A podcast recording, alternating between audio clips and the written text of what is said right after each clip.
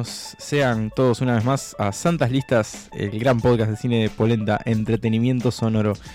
Mi nombre es Nicolás Tavares, le doy la bienvenida a Emanuel Bremerman. ¿Cómo estás, Nico? Eh, ¿Todo bien? Todo bien, un placer encontrarnos de nuevo después de, de algunas semanas. De mucho tiempo. De mucho tiempo porque, claro, los episodios siguieron saliendo, pero nosotros no estábamos grabando activamente este, porque habíamos dejado la reserva. eh, y bueno, y ahora del otro lado del Océano Atlántico, desde Grenoble, Francia, saludo a Pablo Estarico. Hola Nico, hola Emma y hola a toda la familia de Santas Listas y de Polenta Entretenimiento Sonoro. Un placer recibirnos y, y bueno, y, y estar de nuevo acá los tres hablando de, de cine. La magia y la La tecnología magia. permitió que este podcast sobreviviera. Exactamente. Que nos y, bueno, con- como, como hacía tiempo que no nos juntábamos y, y teníamos las ganas acumuladas, lo que, lo que vamos a hacer hoy, en realidad eh, es un doble episodio. Esto es un. ¿Se acuerdan? No sé si se acuerdan como de los juegos de Pokémon que sacaban el rojo y el azul. Y si querías tener todos, tenías que tener los dos para tener todo entero. Bueno, esto es lo mismo. Agarramos con, con la excusa de los 10 años de, de la primera película de Crepúsculo. Gran película. Gran película, agarramos a sus protagonistas, Kristen Stewart y, y Robert Pattinson. Y, y bueno, y vamos a, a elaborar nuestras listas de nuestras cinco películas favoritas de cada uno, sin contar las películas de, de Crepúsculo. Porque son feas. Porque son feas, sí. Así que, que bueno, en este caso, la edición que están escuchando en este momento es la de, la de Kristen. Así que bueno, si yo no, no sé que si quieren alguno comentar así como algún concepto antes de arrancar sobre, sobre su carrera, creo que ha sido una carrera bastante variada la de, Sí. de esta señora. eh, para mí lo que tiene interesante es que más allá de Crepúsculo, los dos como que buscaron sus eh, nichos independientes, ¿no? Como para desarrollarse. eh, más allá que esto, después hablaremos si son buenos actores o no. eh, creo que por lo menos buscaron enseguida, e incluso antes de meterse en Crepúsculo, como esta. como mostrar que no eran de estos actores que se meten en estas sagas juveniles y quedan por ahí nomás. O sea, yo creo que incluso les costó mucho menos salir de eso que a los de Harry Potter. Por ejemplo, sí, sí, sí, yo creo que sí.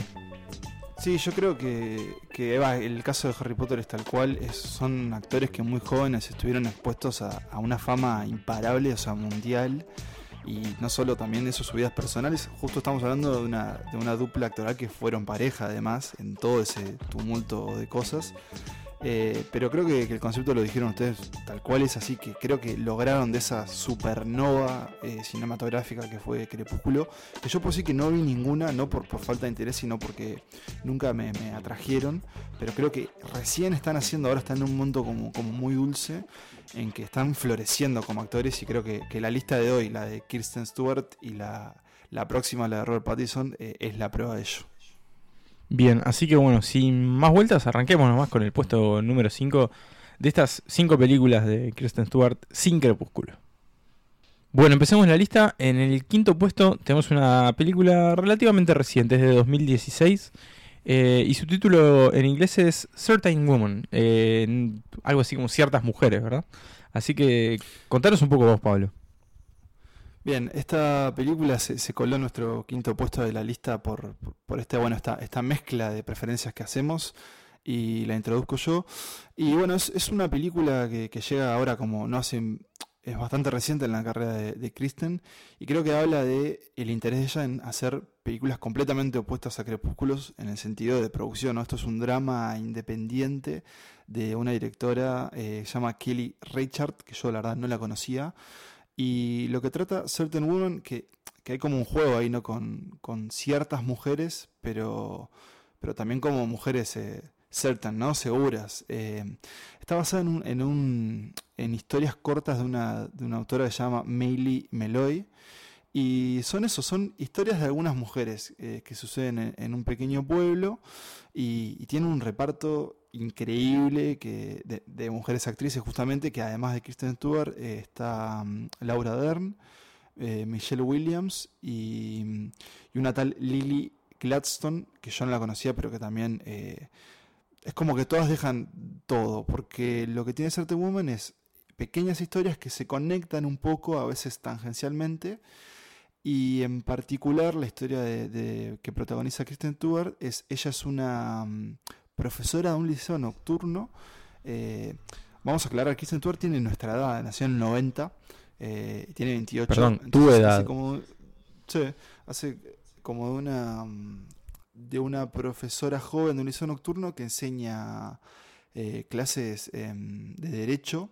O sea, es un escenario como bastante triste. Y bueno, ahí conoce una mujer eh, que un día se mete como en su clase porque ve gente que, que, se mete en, el liceo. Y ahí empiezan como a tener este em, una relación no, no sentimental, sino una relación así como platónica.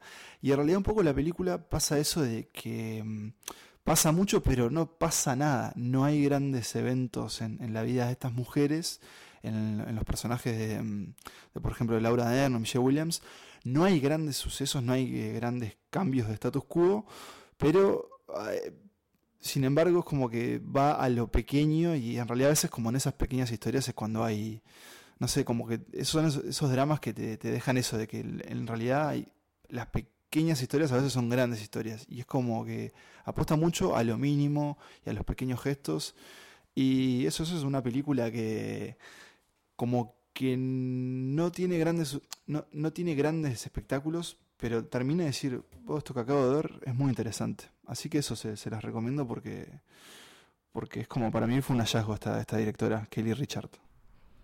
Bueno, Pablo, eh, gracias, gracias por tu, tu, disertación. Sí, la verdad. Este, acá te, te dejamos hablar libremente. Este, porque hay que, hay que aclarar que por una cuestión técnica, este, cuando habla Pablo lo tenemos que dejar hablar para no, no pisarlo lo con el Aún así, siempre es muy interesante escucharlo. Sí, siempre, siempre está bueno escucharlo. Eh, la, distancia hace que su voz para nosotros tenga un, peso emotivo. Eh, así que, que, bueno, ese fue el quinto puesto, Certain Woman. Y pasamos al, al cuarto lugar. It's been said that students do not leave their rights at the schoolhouse door. The United States Supreme Court has ruled in a case called Goss versus Lopez, which was decided in 1975, that a school district cannot just expel a student without following some type of procedure. That procedure is referred to as due process. The same with a criminal defendant being entitled to due process before being locked up. The student is entitled to the same before you can expel. Bien, bueno, momento de decir cuál es el cuarto puesto de, esta, de esta lista de Kirsten Stewart. Sí, el cuarto puesto, eh, nos vamos dos años para atrás de la película que habló Pablo, Certain Woman, y es eh, una que tal vez es un poco más famosa, como si se quiere, si se quiere eh, pues tuvo un poco más de revuelo internacional, o al menos. Eh, bueno, tiene un galardón, claro.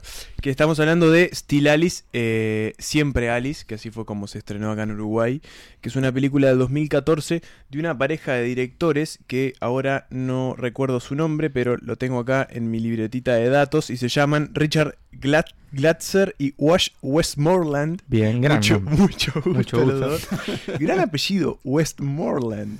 Sí, sí, gran Still Alice eh, está protagonizada por. No está protagonizada por eh, Kristen Stewart, sino que eh, la protagonista principal es Julianne Moore. Sí, la gran llorona de Hollywood. Es una señora que llora mucho en sus películas. Tiene, como surcos en la cara. Si no me equivoco, en esta película creo que llora cuatro veces. y creo que, por eso debe haber ganado el Oscar. Por todas las veces que llora. Viene como lloro, no. no, pero la verdad que hay que decirlo más allá de esta cuestión lacrimógena, eh, tiene un gran papel porque a su eh, personaje le diagnostican eh, Alzheimer prematuro. La cuestión es que ella apenas tiene, creo, 50 años. es una de las grandes mentes brillantes de Columbia, da clases a un montón de... Es un bocho la Es una lingüista. Claro, es una lingüista. Mm. estuvo dedicada durante mucho tiempo al estudio del cerebro, entonces también tiene como mucha noción de esta cuestión. Claro, ironía también. Claro. Y, bueno, entonces de un día para el otro le diagnostican que eh, en pocos años va a quedar totalmente, eh, no sé, como postrada por el mm, Alzheimer, no sé cómo llamarlo, pero claro, este, esta enfermedad tan, tan va, va a perder todas las capacidades cognitivas, va, a perder su... Va a perder su persona, básicamente. Claro, claro, exactamente. Es, es, la pérdida total de, de, de, lo que lo hace a uno una persona. ¿Qué, hace Kristen Stewart en esta película? Bueno, es la hija menor de Julianne Moore, que a la vez está casada con el personaje de Alec Baldwin. O sea, tiene un gran elenco la película. Em, y que es actriz, ¿no? Hace de actriz. Hace de actriz, pero de teatro. Actriz de teatro. Em, lo que va a hacer Kristen Stewart es ser al principio como una especie de em, confrontación del personaje de la madre, es como la más rebelde de la familia, y a la vez va a servir como de apoyo en las horas más complicadas de, de, estos últimos años de, de, Julianne Moore. A mí, yo Alice no la había visto en, en su momento cuando se estrenó, tampoco cuando tuvo el tema de los, de los Oscars no la vi. Pablo, sí, decime. No, no, que yo tampoco lo había visto. eh, y, Y, y la, la vi porque, muy- muy- bueno, la vi para esta lista. sentarme a verla por, justamente por su trama, por su premisa. Exacto, y, y bueno, la vi, está, es accesible para cualquiera que la, que la quiera ver porque está en Netflix. Y, y la verdad que me, si bien me, me, me, me gustó eh, el planteo, más allá de, de la gran actuación de, de, de Julianne Moore, me dejó un poco frío, a decir verdad. Me hizo, me hizo, me hizo emocionar en algún momento, pero pero tiene como algunas cuestiones que no vamos a revelar porque si no se pierde un poco el- la sorpresa de determinados giros que con esta enfermedad que tiene. Pero yo creo que con un poquito más de, no sé cómo llamarlo, pero como de, incisión en las emociones, podría haber dado mucho más incluso para, para los Oscars. Hay que decirlo, sí, para mí tiene una muy buena actuación de Kristen Stewart, a pesar de que es muy lateral su personaje, y, y bueno, por eso yo la incluí por lo menos en, en el puesto que le di a mi lista. Sí, yo comparto un poco eso de que, de que si bien es una película que tiene momentos de, emotividad y que obviamente po- por, la, la cuestión de, de la degradación que vas viendo del Sí. personaje de Julian Moore, te parte al medio, este, sobre todo considerando eso que es una, una persona muy joven, este, es como que siento que, que en algún momento se podría haber metido alguna cosa más. Por ejemplo, queda un momento que ella, al- muy al comienzo de la película, en cuanto la diagnostican, le explican que es una cuestión genética, en realidad. Bueno, eso era lo que no quería decir, pero creo que se puede decir igual. Pero es casi al Sí. principio, entonces, este, y ella les dice a los hijos, bueno, si ustedes quieren, son tres hijos, les dice, si ustedes quieren, háganse Claro. el test para ver que, si lo tienen también y si, bueno, si de cierta forma les cagué la vida. Sí, sí, sí, sí. Este, y eso se resuelve muy rápido con una llamada telefónica con, una, con la hija mayor y creo que por ahí podría haberse explorado un poco más esa cuestión de, de, bueno, qué pasa con los hijos. Sí, de la maldición heredada. Claro, sí, sí. Sí. este, Pero, pero bueno, es- creo que, que, que en resumen. es una película sólida. Sí, que- Pablo, no sé qué, qué opinión tenés vos, pero me parece que, que dentro de todo está, está bastante bien eh, Steel Alice y que Kristen Stewart está también bastante bien. Sí, a mí me, me- me parece que. Creo que a Kirsten Stewart siempre como que. Creo que se le criticaba como no era muy expresiva, más que nada en la- en las películas de Crepúsculo, no solo que tengo entendido. Y para mí, y creo que lo vamos a ver más adelante en la lista, mucho más adelante, ella para mí hace como un tremendo manejo de, como de la contención y de decir mucho con poco. Y acá creo que el, el giro, o sea, el arco que hace el personaje de la hija, que no quiere saber nada al principio, y que bueno, después no voy a decir qué pasa, pero se acerca a su manera al problema de su madre, es como de los más interesantes de, de la película, que sí, estoy de acuerdo con, con, eh, con Emanuel. Es una película de grandes actuaciones, pero no en sí una gran película. Exacto, estoy de acuerdo. Un gran, gran resumen de Pablo. Así que bueno, pasemos nomás al siguiente puesto. Don't you think it's time you reconsidered things? You're so smart.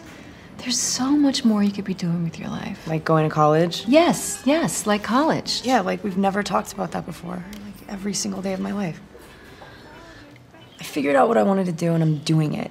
It's a good thing. But on whose dime? You're helping Tom with med school. You helped Anna with law school. Sweetheart, those are real careers. I just don't want you to limit your choices.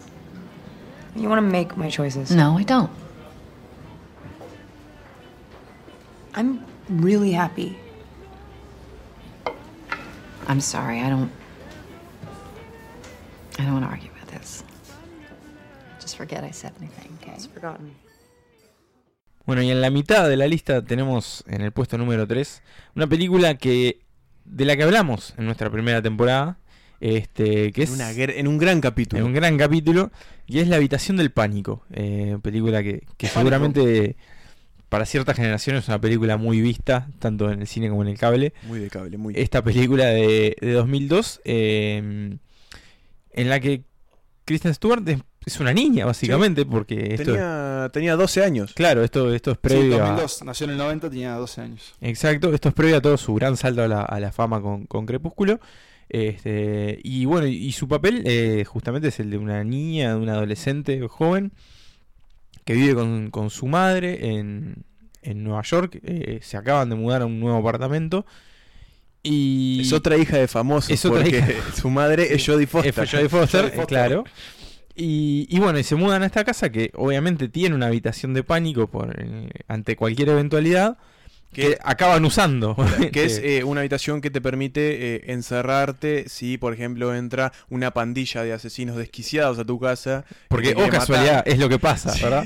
Este, se, Ahí te se- puedes encerrar. se mete esta, esta bandita, este, cuyos integrantes, por ejemplo, está un joven Jared Leto. Igual, Jared Leto siempre Jared fue Leto joven, siempre siempre está tuvo la cara. Sí, siempre está igual. Este, que se meten a esta Y casa. Forrest Whitaker. Sí, Exacto. también.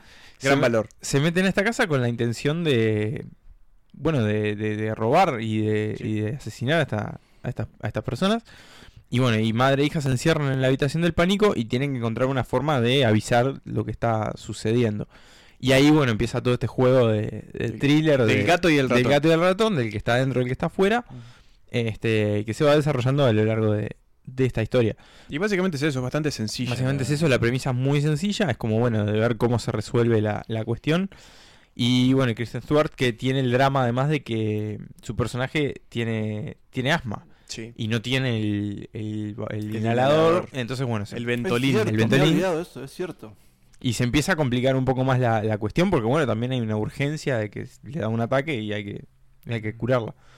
Este, entonces creo que es eso, básicamente es una película muy, muy redondita, es como un gran thriller así, y, y funciona muy bien, y bueno, y ella que básicamente es un papel de víctima y de, de Sí, joven No tiene como que hay que mucho. proteger, digamos. No tiene como mucho espacio para brillar siendo, No, siendo una niña tampoco, No, pero ojo, ojo, aporta de, lo to- suyo. de todas formas creo que, o sea, recuerden que es, es una niña que está primero parada al lado de Jodie Foster, sí. una Jodie Foster post Silencio de los Inocentes, y segundo, y creo que es lo más importante, una chica eh, dando sus primeros pasos siendo dirigida por Fincher, que uno se...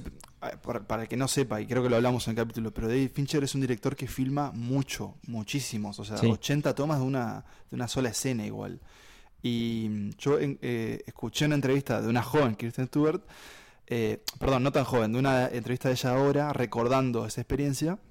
Y uno diría, bueno, David va a ser un poco más este, benevolente con los niños, y no, también le exigía lo mismo que le, le podía exigir a, a Jodie Foster. Y, y- y entonces esta gurisa llegaba a su casa, no sé, con, con los ojos llorando, básicamente, no por la, la, la experiencia física, sin- o sea, digamos, no por la experiencia emocional, sino por, por el cansancio de, de hacer esta película. sí, tiene y, sentido.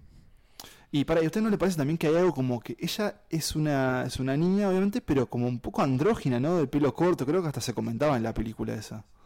Bueno, ella tiene como una característica, ¿no? Media. eh, En algunas. No sé si en algunas películas o en algunas fotos de tipo festivales o algo así, que ha aparecido con el pelo corto y eso. O sea, tiene como ciertos rasgos un poco, un poco no tan definidos para el lado femenino en ese sí, sentido. sí, Cierto- puede ser, sí. Cierto tildasuintismo, podemos decirle. Sí, creo que le podemos decir así.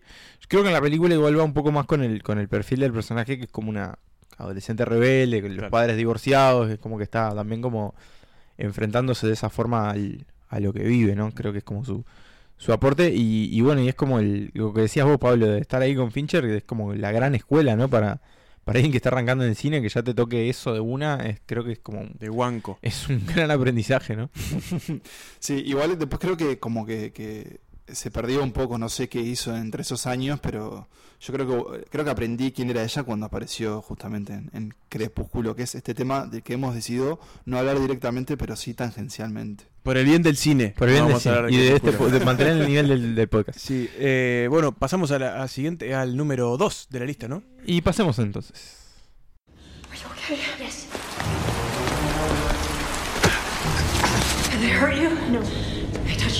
Are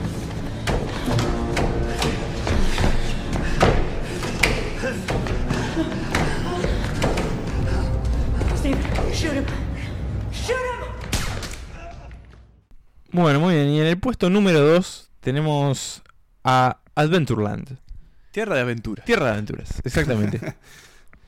Eh, una hermosa comedia independiente para mí, ¿no? Una, una linda, esas películas lindas, digamos. Sí, estoy, estoy de acuerdo. es como Una un poco... feel good movie. Ahí va, una feel good Sí. movie. No sé si decir era dorada, pero de una época en la que salían varias películas así como... Es que era como este. Como esta, Juno, no, Era son- como no son todas ese- las mismas, no son como el mismo tono, pero... Es como ese, fue como ese auge que se dio a partir de Super Cool, que igual Super Cool era como más, un poco más escatológica, eh, de esta como llamada nueva comedia americana. Sí, que- adolescente, adolescente, dirigida o guionada por tipo estos por ejemplo, Greg Mot Motola o Sí. los Motos, Diablo Cody. que es, que es el del director de Adventurer, o, o Seth Rogen, o Evan Goldberg. Es como esta camada que hicieron como esta especie de, de- de subgénero de comedia norteamericana, yankee, que dio muy buenas películas. Sí. Entre ellas Adventure. Y también una generación de, de actores que hoy siguen trabajando, ¿no? Yo que sé, Michael Cera, por ejemplo. Michael Cera, eh, Emma Stone, yo que sé, podemos Sí. mencionar varios ahí. Y también estaba eh, este, Kristen y Stewart. Jesse Eisenberg, que Jesse es, Eisenberg. el coprotagonista de esta película junto Exacto. a Kristen Stewart. Exactamente. Pablo. Contanos, contá. si- no, Dejamos en te dejamos, suspenso. te dejamos ahí colgado. Contá un poquito, si te animás, eh, un poco la premisa más de la, de la película y después seguimos, seguimos charlando un poco sobre, sobre lo que, Bien, lo que nos eh, parece. bueno, Adventureland es eso, es una película de 2009, pero que se ambienta en, en fines de los 80, en el 87, 87. según me recuerda Wikipedia.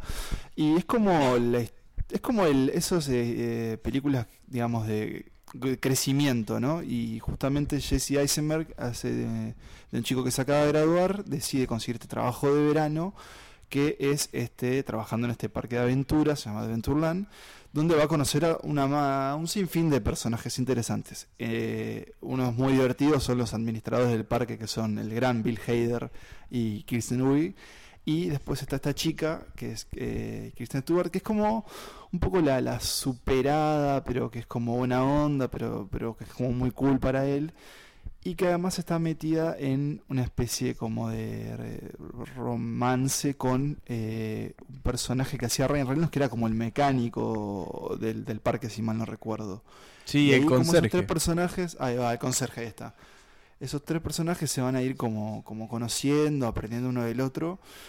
Y bueno, eh, la comedia aparece, aparece también un poco el drama, ¿no? Como creo que estos, eh, todos estos directores, Motola y todos esos que ustedes nombraban, siempre como que manejaron muy bien eso, ¿no? Como esa escuela Apatow de moverse entre, no el drama así como trágico, pero sí como los pequeños dramas cotidianos. Y pero yo la hace mucho que la vi, eh, pero la recuerdo como una película que, que se deja ver muy fácil, que está muy bien hecha y la, la, la recreación está muy bien hecha y que me parece que está muy bien actuada. Y para mí en A particular. mí me, da la sensación de que, dije, ah, mira esta de chica. que, de que sí, es eso. interesante". Es, es como una película muy fresca en el sentido de que Eso. eh, eh, se siente como muy liviana, no en el mal sentido de la palabra de estoy viendo algo está muy bien hecha. Olvidable. Claro, es como muy, muy, eso, creo que la palabra es eso, como muy fresca y para mí tiene, un- tiene una, una historia romántica que está muy bien llevada, está- que es como que se aleja mucho de lo que puede ser el cliché romántico del amor de verano, porque en fin, esto es una película sobre un amor de verano, esos que, que, que a veces son efímeros o a veces quedan para, para siempre. En este caso, bueno, se verá al final de la película lo que pasa, pero casi tiro un gran spoiler. Casi, casi, no, no, no, picaste cerca, picaste cerca. Pero me estoy, con- Está estoy- mejorando, después de dos años de podcast me estoy, estoy aprendiendo a controlar los Vas spoilers. mejorando, vas mejorando. Y, y nada, eso, yo creo que, que ambos se complementan muy bien. Y yo particularmente también la vi hace, la vi hace un montón y en ese momento creo que me había medio enamorado con el personaje Kristen Stewart. Sí, Es que tiene un poco eso de- que te enamores. Tiene un poco eso de, lo que comentábamos, como de esa cuestión como de por ahí que se le criticaba la, expresividad, pero yo creo que un poco le, juega también como a su favor en cierta forma en componer sus personajes como estos personajes que parece que no les importa nada y que todo les da igual, pero que tienen un encanto y que, a su manera también tienen su, su, manera de expresar las emociones y de, y de comunicarse por ahí capaz que más diciendo que, demostrando, pero creo que ha logrado también, más allá de esa cuestión que se le puede achacar o no, a, a él ha, ha logrado expresar distintas cosas en la, en la pantalla. Así que bueno, eso es Adventureland. Y revelemos entonces, después de este breve clip de la película, cuál es para nosotros nuestra película favorita de Kristen Stewart, sin contar la saga Crepúsculo. I feel like I should uh, tell you. Tell me what? Yeah, I had I had my heart broken recently. Um, is that a? I don't know. I just thought I should tell you. That sucks. Yeah, Who broke your heart? the girl at school. Yeah, it's typical. I actually I think there was. I think there was something there. I think we actually had like potential. I don't know. I think she. I think she was afraid. Afraid of what? I don't know. Afraid of it being good or something. Was the sex good? She was very sexy. You've been with a lot of girls? Yeah. Are we talking about like uh, like intercourse specifically? No. Yeah. Yeah, yeah. Um, no, in that case, uh, there were actually a few times that I. Yeah, a few times I could have done that, but it wasn't. It wasn't uh, exactly right. Wait, so you're telling me you're a virgin? Uh, there were circumstances. My god. no, I will. T- okay. Bueno, y la película que encabeza nuestra lista de, de hoy eh, es Personal Shopper. Eh, es una película que, si mal no recuerdo, también hemos mencionado. Eh, cuando hablamos de las películas más destacadas del año pasado, 2017, en el caso de las que no se habían llegado a estrenar en Si llegamos a hablar de ella, no, no recuerdo. Tengo ¿no? la sensación de que llegamos a hablar. de- Particularmente yo no, no había Habría llegado. que ir al archivo. Habría que ir a investigar en el archivo, pero me suena que, que- que hemos comentado esta película o que por lo menos estuvo en la, en la conversación saltó. De que saltó. ¿Y por qué saltó? ¿Por qué saltó? Bueno, porque nos, nos cautivó su premisa. Pero que es una película bastante rara. Muy, muy. Muy, muy rara. Eh, bueno, en este caso sí es un rol protagónico. Si bien hemos comentado algunas películas en las que era o un rol más secundario o un coprotagónico. En este caso sí es la, es la protagonista de la película. Y, ah, oh, ah, perdona que te Sí. interrumpa, Nico, pero casi total, porque Casi hay muy total. pocos personajes Sí, en la es película. verdad. Es verdad, es casi todo el tiempo estamos viéndola a ella. Y, y encarna justamente un, personal shopper que es como esta persona que se encarga de, hacerte las compras. eh, pero en un sentido no, es de que te va al súper y te trae el pan y la leche, sino que te hace como las compras eh, estéticas, digamos. Va a una tienda de ropa, te compra ropa, te compra vestidos, te compra accesorios, conociendo tu estilo y asesorándote en cierta forma para que, para que estés muy bien. Y bueno, ella es, un poco su, su trabajo, ella se encarga de hacer esto.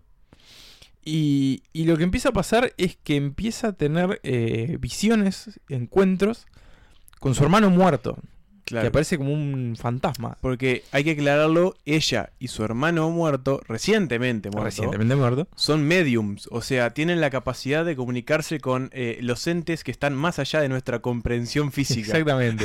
No, no. Así que bueno, como les decía, es una película muy rara. Porque bueno, empezamos a ver esta- estas visiones, empezamos a explorar el, el vínculo con, con su hermano, eh, cómo le afecta también en, en la vida cotidiana. Porque imagínate que vos estás hablando con alguien y de repente, bimba, te aparece tu hermano muerto de atrás y te empieza a hablar. Buenas. obviamente no es una no genera situaciones muy normales que digamos y, y un poco también bueno se empieza a meter como con la, con la psiquis de ella y con esta cuestión de que está sola mucho tiempo es una película en la que muchas veces la vemos sola en escena Algo, algo que me gustó mucho a mí es en esta película, antes que nada, antes de decirlo, quiero decir que esta película es la segunda que ella hace con el director de esta película que se llama Oliver Asayas, eh, que hizo otra película anterior que se llama eh, Klaus of, of Sils Sils María. María, sí que no, no la vi, no sé cómo, cómo está, pero no, lo que me gustó de esta película también es, a mí que me gusta mucho todo el tema del suspenso y el terror, es cómo fueron retratados los fantasmas en esta exacto película. sí es muy Porque no es muy clásico, es más bien son como una especie de sombra eh, barra ectoplasma medio difuso que no llega a ser una niebla, pero y que Son- tiene como una cierta incidencia en el mundo físico, pero no tanto. sí Y son eso- como un vapor que Quiero, anda por quiero ahí hacer un sí. apunte eso sobre eso. Quiero hacer un apunte sobre eso. Eh, si vos ves estos, digamos, estos entes que, nombramos, ¿no? De, de Personal Shopper, fuera de contexto, eh, te puedes matar de risa. Porque, porque son como hasta un punto medio ridículos. Pero me parece que lo que está buenísimo es lo que hace Asayas que te va llevando poco a poco en esa película que empieza con una historia to- muy convencional. eh, te va llevando poco a poco y te genera ahí como que se te paran los pelitos del brazo, ¿no? No sé qué les pasó a ustedes cuando la vieron. Sí, tiene, tiene como momentos, momentos bastante nada, que te Sí, llevan a esa cuestión. más como una cuestión de inquietud más que Sí. creo de miedo es como de Como bueno que- ¿qué, ¿qué es esto no No sabes cómo sentarte. Sí, Es- sí.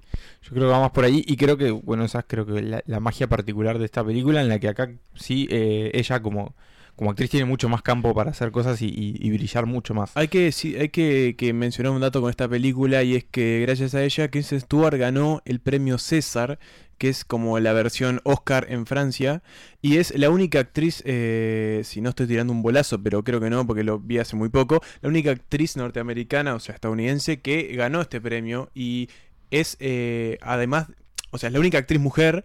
Pero el otro actor Mm. norte- eh, estadounidense que lo ganó fue Adrian Brody. O sea, es como una de las. Es la única mujer que lo ganó. claro, sí, sí, sí, sí. Tengo, tengo que hacerte una corrección eh, igual, Manuel, perdón. Sí, decime. Eh, ahora que en este rol que estoy más como de archivero, en realidad ya lo ganó por la anterior, por la que nombrabas, por, ah, María. por Sils María. Por esa ganó, claro. Ah, Exactamente todo- todos esos reconocimientos que vos nombraste, pero por la anterior que hizo con este director. Con Miré la página de Wikipedia equivocada. Miré la turca. Claro. Pero sí, a mí que quería contarles que, que me pasó una vez un amigo eh, que me encontré en una exposición, una, todo, todo muy cool, ¿no? Y me dice, acabo de ver eh, Personal Shopper. Y digo, ¿y qué te pareció? Me dijo, wow. Y no me dijo más nada. Y creo que, creo que esa es como la mejor recomendación que se puede hacer esta película. Eh, wow. Sí, estoy, estoy de acuerdo. Creo que, que funciona muy bien. Es una película un poco extraña, pero, pero muy buena. Y creo que por eso está, Sí. está encabezando esta lista. Es una película distinta. Creo que refleja un poco eso que decíamos de que tanto ella como Robert Pattinson intentaron hacer cosas distintas por fuera de Crepúsculo. Y es una muestra clara de, de- o sea, es, es cine independiente porque es totalmente anti-Hollywood esta película. Sí, exactamente. Eh, Nico, no sé si te parece para, para ir cerrando. Sí, eu- europeo, europeo más bien que independiente. exactamente. Exactamente. What are you doing in Paris? I'm waiting. I'm gonna go. What are you waiting for? My uh, brother died here. My my twin brother died in Paris. An accident? No. No, heart attack. I actually have the same malformation. Does it scare you? No. I didn't scare him. And you're staying here to mourn. No, I'm waiting. I told you I was waiting. What are you waiting for? So we made this oath. Whoever died first would send the other a sign. A sign? From, the afterlife? You could call it that. You could call it a million things. But how do you know if it's a sign? I'm a medium. He was he was a medium. I'll just know it. No, les iba a comentar que si les parece, para, para ir cerrando ya esta lista, es mencionar las que, las que nos gustaron y que incluimos, pero no Sí. entraron entre las cinco. Sí, eh, bueno, se puede mencionar eh, American Ultra, que, que es su, su, su segunda colaboración con Jesse Eisenberg. Eh, Es como la secuela. Es como la secuela, una película de, de espías fumados, es una cosa muy, muy extraña. Sí. Y la otra es que a mí me, es una película que me encanta, es Into the Wild, que tiene un papel muy breve de Kristen Stewart, pero este es una, una película que, que- que la verdad es una de esas que guardo como en, en- en mi corazón cinéfilo, Bien. porque me encanta. Bueno, ¿Puedo repasamos la... un- un- una- antes, antes de cerrar una recomendación más de, de un Sí, diga, que diga, no diga. quedó, pero que tampoco puse en la lista, pero me parece que vale la pena. Y es eh, el videoclip de los Rolling Stones Blue and Lonesome que, protagoni- que protagoniza Kristen Stewart. Estoy de ¿Lo acuerdo. No lo vi, no lo Sí, vi. estoy de acuerdo, Es- estoy de acuerdo contigo. Es ella eh, manejando un, creo que un Mustang, un Ford Mustang, eh, por una especie de Los Ángeles vacío. Es increíble. Y si no te enamoras de Kristen Stewart con ese videoclip, no sé, hay que replantearse cosas. Sí, es verdad, eh, tiene mucho, mucho rock ese video. Estoy, estoy muy de Si los derechos lo permiten, eh, terminamos el capítulo con esa canción. Exactamente. Pero antes, repasemos eh, estas cinco películas de Kristen Stewart. La mitad de este episodio doble sobre los protagonistas de Crepúsculo sin Crepúsculo. Puesto número 5 tenemos Certain Woman. Puesto número 4, Siempre Alice, Still Alice. Puesto número 3 para La Habitación del Pánico. Puesto número 2 para Adventureland. Y puesto número 1 para Personal Shopper. Muy bien, yo creo que nada, muy, muy ecléctica y representa bien lo que dijimos varias veces ya. Esta cuestión de salir de lo que quiso como encasillarlos, pero Sí, no de, pudo. de ese gran papel, digamos, por el que te van a reconocer en la calle De ese gran 30 años después. mal papel. Exacto, bueno, pero bueno. La verdad que son muy malos. Sí. Sí, hay que Yo decir. creo que igual estamos ante, ante una Kristen Stewart como en una etapa recién, o sea, temprana en su carrera que recién está dando sus primeros frutos. Me parece que tiene como muchas buenas películas en su haber.